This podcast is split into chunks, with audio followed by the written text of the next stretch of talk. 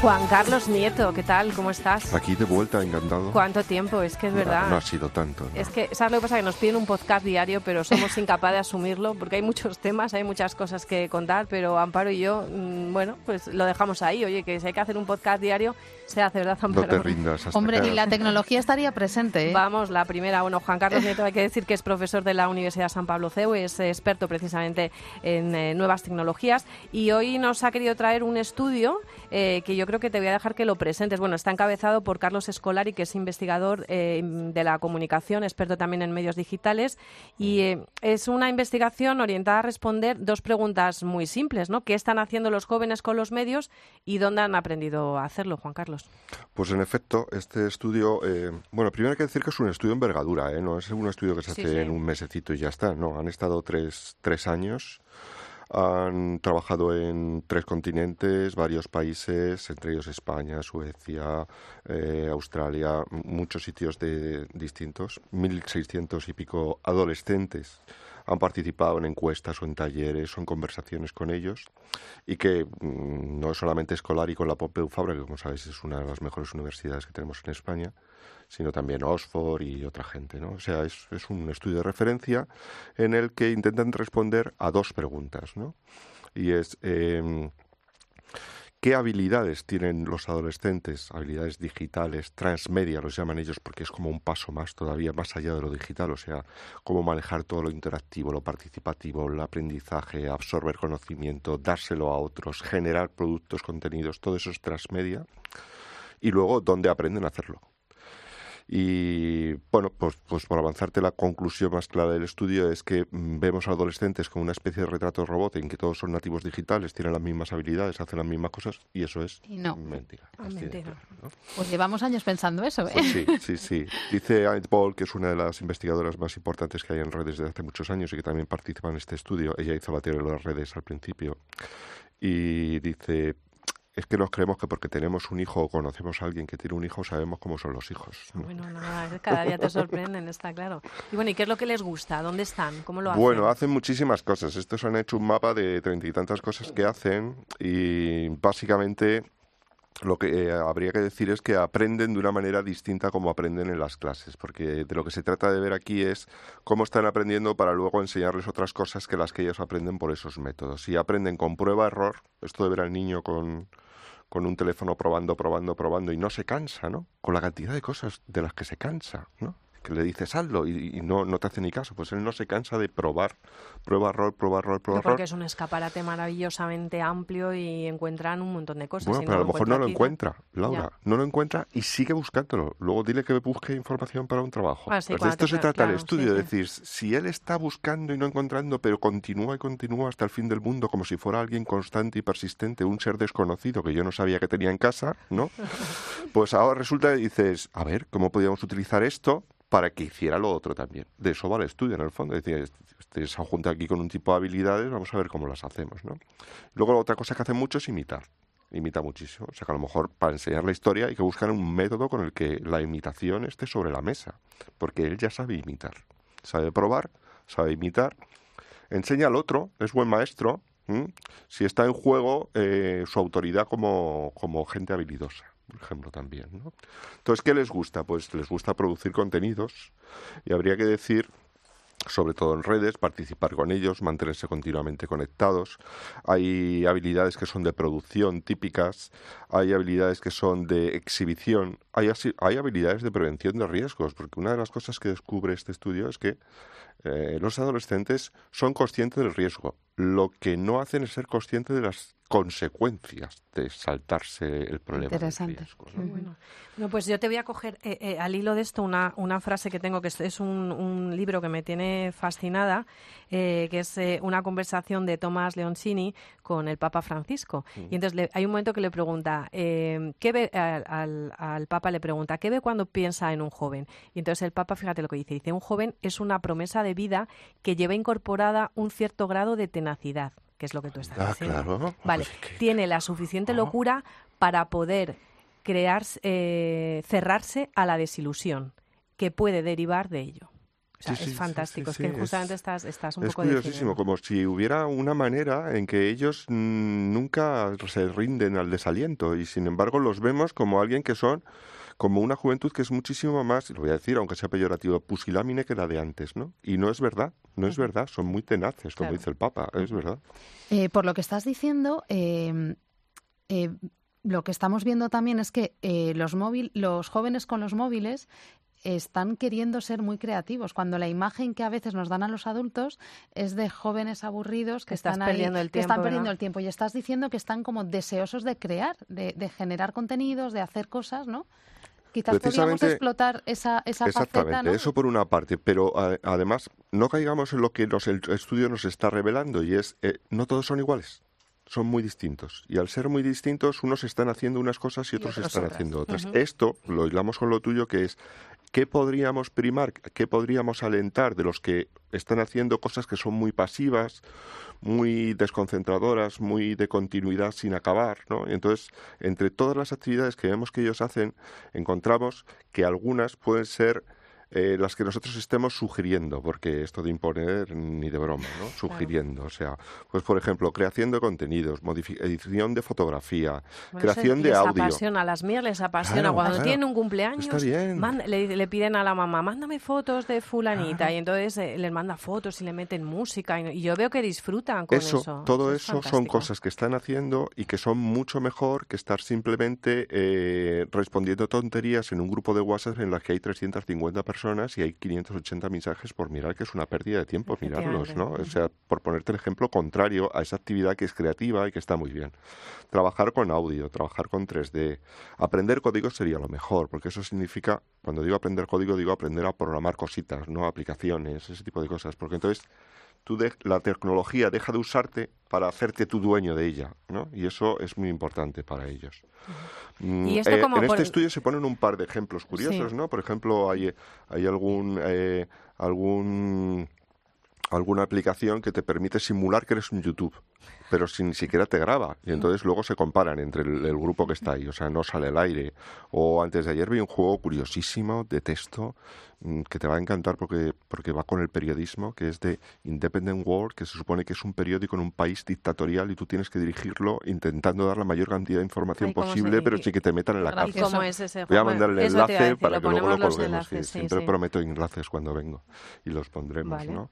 O este tipo de cosas, ¿no? El otro día vi que Google sacó una herramienta que a mí me encantó, probablemente a tus hijas le encante, que es una herramienta que tú coges vídeos e- y, y- y tú puedes seleccionar eh, partes de los vídeos, fotos fijas de los vídeos y las convierte a cómic y entonces puedes hacer una fotonovela de cómic, ¿no? Bueno, Entonces, todas estas actividades que tienen un principio y un final, no es una cosa continua de estar ahí mandándose mensajes y que termina exhibiendo él que ha hecho algo en vez de exhibirse a sí, Sí mismo. Es un ¿Mm? cambio de enfoque. Es un cambio de enfoque que podemos primar, Muy ¿no? interesante, Que sí. no es lo de te prohíbo las tecnologías, Claro. sino...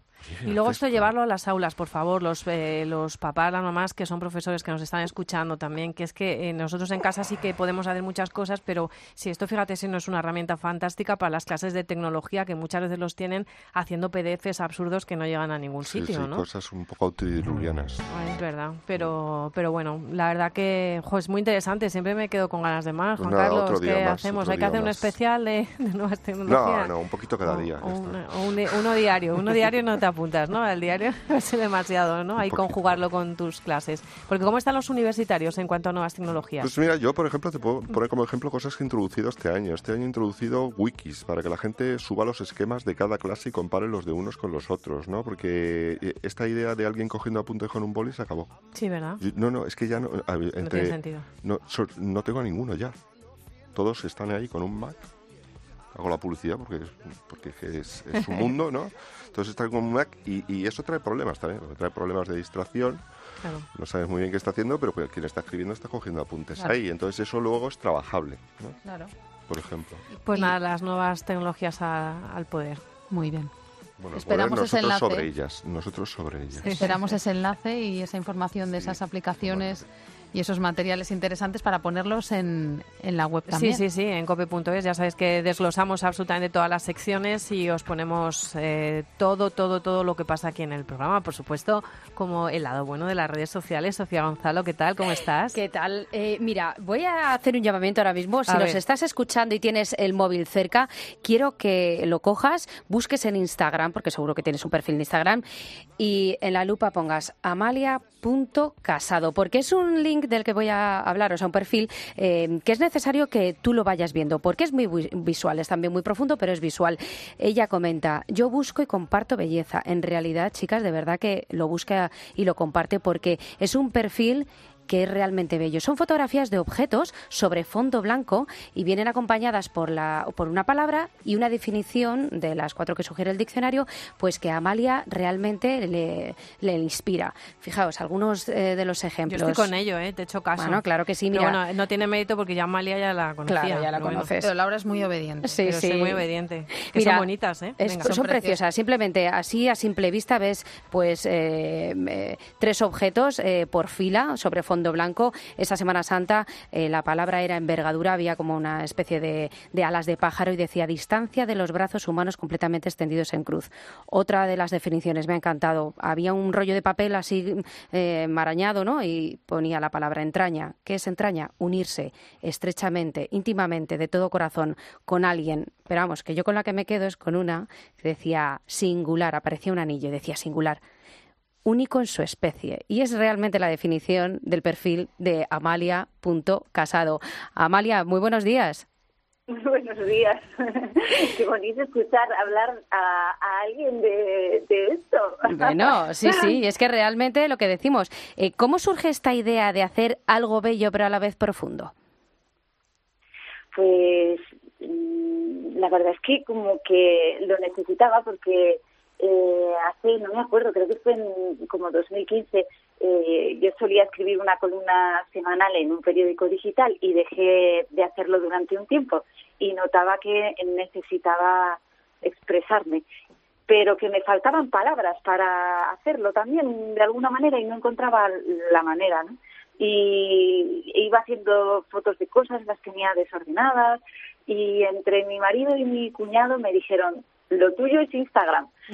y, y efectivamente encontré eh, pues un cauce para expresarme de una forma distinta y nueva que me ha ayudado muchísimo. Eh, Amalia, yo te sigo desde hace tiempo ya y bueno, a mí el, el, perfil de, Amalia me parece muy sugerente. Creo que, que son es un estilo minimalista, Exacto, con, con definiciones muy breves, o sea, poco texto, pero que sugiere muchísimo. Y comentábamos Laura y yo que es diferente a lo que mayoritariamente se, se ve en Instagram. Es un estilo eh, o por lo menos a lo que yo tengo entre la gente a la que sigo, ¿no? Pero me parece que aporta muchísimo. Pues no sé, mira, la verdad es que hay eh, un, día pensaba, digo, ¿qué es lo que, qué es lo que ha pasado aquí, no? Eh, y, y me di cuenta de que estaba un poco relacionado con el descubrimiento de que cada persona es verdadera y absolutamente única y original en el mundo. Eh, y es irrepetible y absolutamente imprescindible. Y no hay otra como tú, y no hay otro como otro, y cada uno somos únicos, ¿no? Y fue porque mi padre tuvo una enfermedad así, boom, eh, estilo de, tipo Alzheimer, que se llama cuerpos de Levy, que le dejó de repente de un día para otro en una silla de ruedas. Entonces mm, eh, pensé, madre mía, mm, un día puede no estar, ¿no? Sentí que podía morirse mi padre. Y comentándolo con mi marido y hablándolo con él, eh, eh, me, decía, me, me, hizo este comentario. Me dijo, echaremos de menos su perspectiva. Mm. Y dije, ostras, qué fuerte. Es que en realidad no solamente somos únicos por muchísimas, o sea, también la forma de cada uno de ver el mundo es, una riqueza. O sea, no hay dos. O sea, si, si, si, si, si yo me suprimo, eso desaparece y desaparece del todo, ¿no? y, y, creo que eh, es como la forma que tengo algunas veces de ver las cosas. Me gusta concentrarme mucho en cosas, eh, en, en, en objetos y observarlos y, y, sacar mucho jugo de ello. Sí, de hecho. Y luego ponerle en relación con una palabra. Pero, pero ¿cómo surge? Hay un juego creativo. Amalia, ¿cómo surge eh, cada, cada, cada historia? ¿no? Eh, primero es el objeto y luego buscas la palabra. Eh, primero pues imaginas la foto, buscas el objeto, la palabra o la palabra. En fin, ¿cuál, cuál es el, el, orden? El orden creativo. Hay de, hay, hay de los dos. Voy como recolectando objetos que me gustan, con la fotografía de los objetos y, y los los caso los caso con el corazón y con la cámara y algunas veces también caso palabras y algunas veces casan. Y le dedico tiempo a pensar eso, cómo relacionar una palabra con un objeto de manera que sea, eh, o sea, que haga visible la relación algo que está invisible, mm. bien en el objeto o bien en la, en la, en la palabra. ¿no? Y que nos dejas a nosotros pensando, Amalia. Es que yo cada vez que digo, a ver, ¿qué ha publicado? Cuando me avisa, porque yo tengo mis alertas de mis favoritos. Entonces, cuando avisa, digo, a ver, ¿qué ha publicado? Y claro, o sea, no es eso de me gusta, no. Primero, o sea, tengo que ver la foto, tengo que eh, leerte y luego tengo que pensar, que es lo más fantástico. y es lo más importante, la que genialidad. Instagram te haga pensar y, que Amalia te haga pensar de esta manera. Y Amalia, fíjate, yo eh, te preguntaba por ese ambiente familiar que tú tenías, que yo creo que es el sustento, la base de tu creatividad y mm, comentabas, en casa me impregné de gusto por los detalles y por la visión global de la realidad, por las palabras y la fuerza de lo invisible. Eh, no sé si estás de acuerdo conmigo que el ambiente que respira un niño en, una casa es al final su forma de ver el mundo. Pues sí, el otro día, fíjate, estoy de acuerdo que mm, mm, con esto que dices, pensaba qué importante son todos nuestros primeros años de vida porque la mayor parte de las cosas las hacemos por primera vez durante nuestros primeros años de vida y durante nuestros primeros años de vida puede ser 18 años, ¿no? De manera que cuando uno recuerda algo, siempre vuelve a su infancia. Bueno, digo, no sé si, pero, pero hay un volver a la infancia, ¿no? Hay un recordar que es volver a pasar por el corazón la primera vez que algo ocurrió o cosas que recuerdas la primera vez que sucedieron, ¿no? De hecho, sí, hay varios objetos. Ese que decías que es el de singular, que es un anillo, en realidad es un pendiente. Y es un ah. pendiente de mi madre de los años 60 que tenía guardado en una caja. Claro, es que yo hoy, que tenía guardado en una caja de música mm, joyerito de estos de, de, de, niña y lo, mm, como yo comía fatal, me lo sacaba para que me entretuviese y mientras me quedaba embobada con la música de la caja de música y jugueteando con eso, bisutería y juguetines, pues me metía a la cuchara.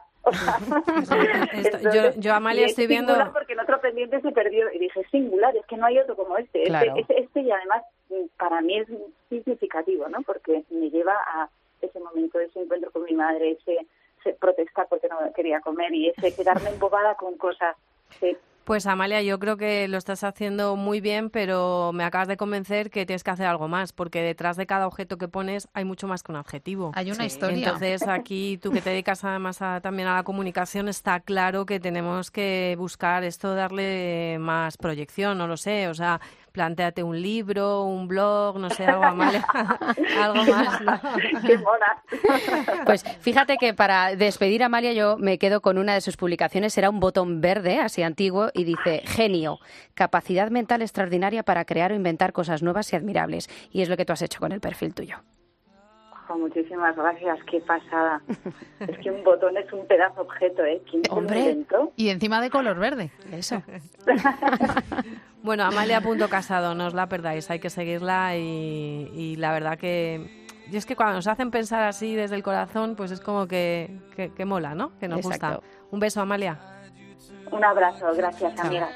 She broke your throne, she cut your hair, and from your lips she drew